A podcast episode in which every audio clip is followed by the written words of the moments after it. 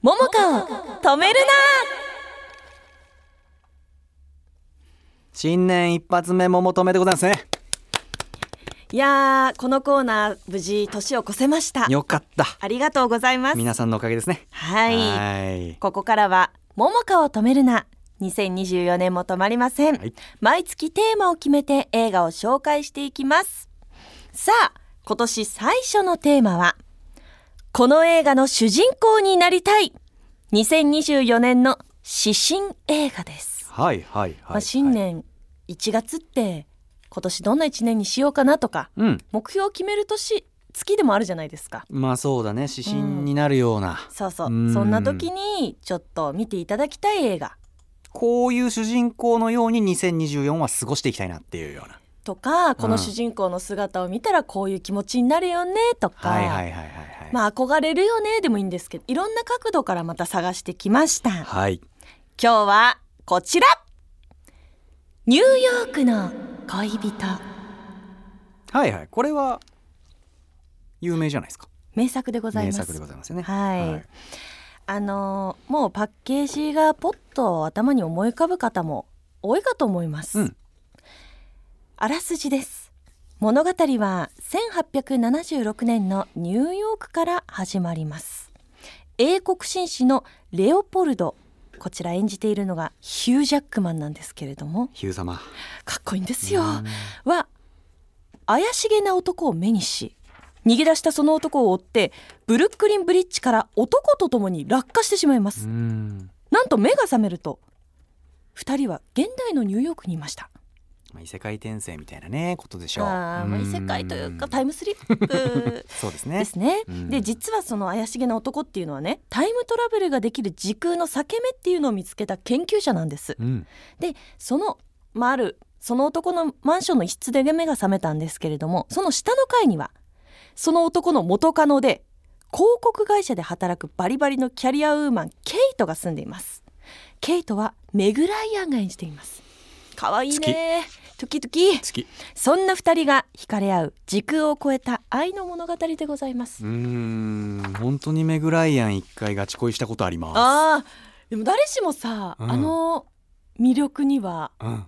キュンとしてしまいますよね。夕方メールであ。ガチ恋したことがありまさすすが。うん。もうなんだろう。ラブコメというかさ、あのロマンチックコメディの帝王みたいな存在ですから。メグライアンとウィノナライダーが好きです。趣味出てます。さあ早速いきましょう。この映画の注目ポイントはこちら。飛び込む勇気をもらえる。おー。これはこう物理的になんですか？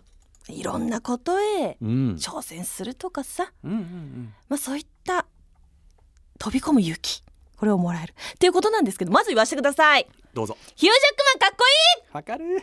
ありがとうございます。うん。あの英国なまりの貴族英語を話して、うん。紳士の相続にえ相続に身を包んだヒューはですねうん。本物の王子様のようなんですよ。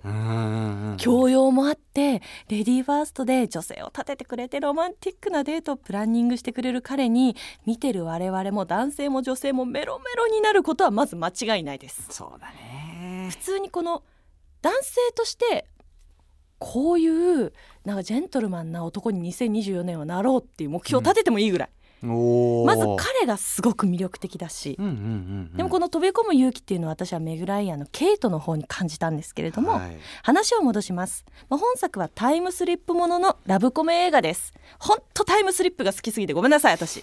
でレオポルドは落ち目の公爵一家なんですよ。はい。お金の持ちの娘と結婚しなければならないんです。でも本当に愛する人に出会えないので誰とも結婚できないまま30歳を迎えていました一方のケイトも過去に男性で苦い経験を重ねており、うん。恋に臆病になって仕事一筋の生活をしています。そういうとこあるなメグは。うん。知ったような口聞くんじゃないよ。価値観も身分も生きる時代も何もかも違う二人が現代のニューヨークで一緒の時間を過ごすうちに本当の愛が生まれていきます。うん。ただですよ。二人の前に立ちはだかるのは時空の壁です次にその壁が開いた時にレオポルドは帰らなきゃいけないんでうん。永遠じゃないんです2人の時間は。そうね。この時を超えた愛は遠距離恋愛の悩みと一緒だななんていうふうに私は感じていました、あーそうか、うん。でね以前キラスタでうん。サイモンも遠距離恋愛しすぎしがちっていう話をしました。プロ遠距離恋愛ニストだもんね。はい。うん、覚えてますか？覚えてますよ。でその時話せなかったんですけど実は私が遠距離恋愛寛容な理由はですねこの映画に詰まってるなと思って共感したんです。お。で私の恋愛スタイルっていうのはですねいいなーって思う気持ち優先なんですよ。うんうんうんその人がもし運命の相手だったらうん。うん距離を理由に気持ちに蓋をするなんて私はもったいないって思うんです。はいはいそれはそうよ。距離なんて何とかできるもんですからうん。なんかそこで恋愛に対して一歩踏み出せないっていうのは違うなっていうそういう派なんです。うん。でこんな恋愛にもそうなんですけど誰しも困難に立ち向かった時臆病になっちゃいますよね、うん。まあ、転職とか進路とか何でもそうです。人生には決断しなければいけない時っていうのが必ず来ると思います。はい。そんな時この物語で愛のために時空すら飛び越えたケイトを思い出してほしいんです。うんこの悩んで決断したケイトの姿があなたに飛び込む勇気を与えてくれるはず。はあ。そう思ってこちらの映画を選びました。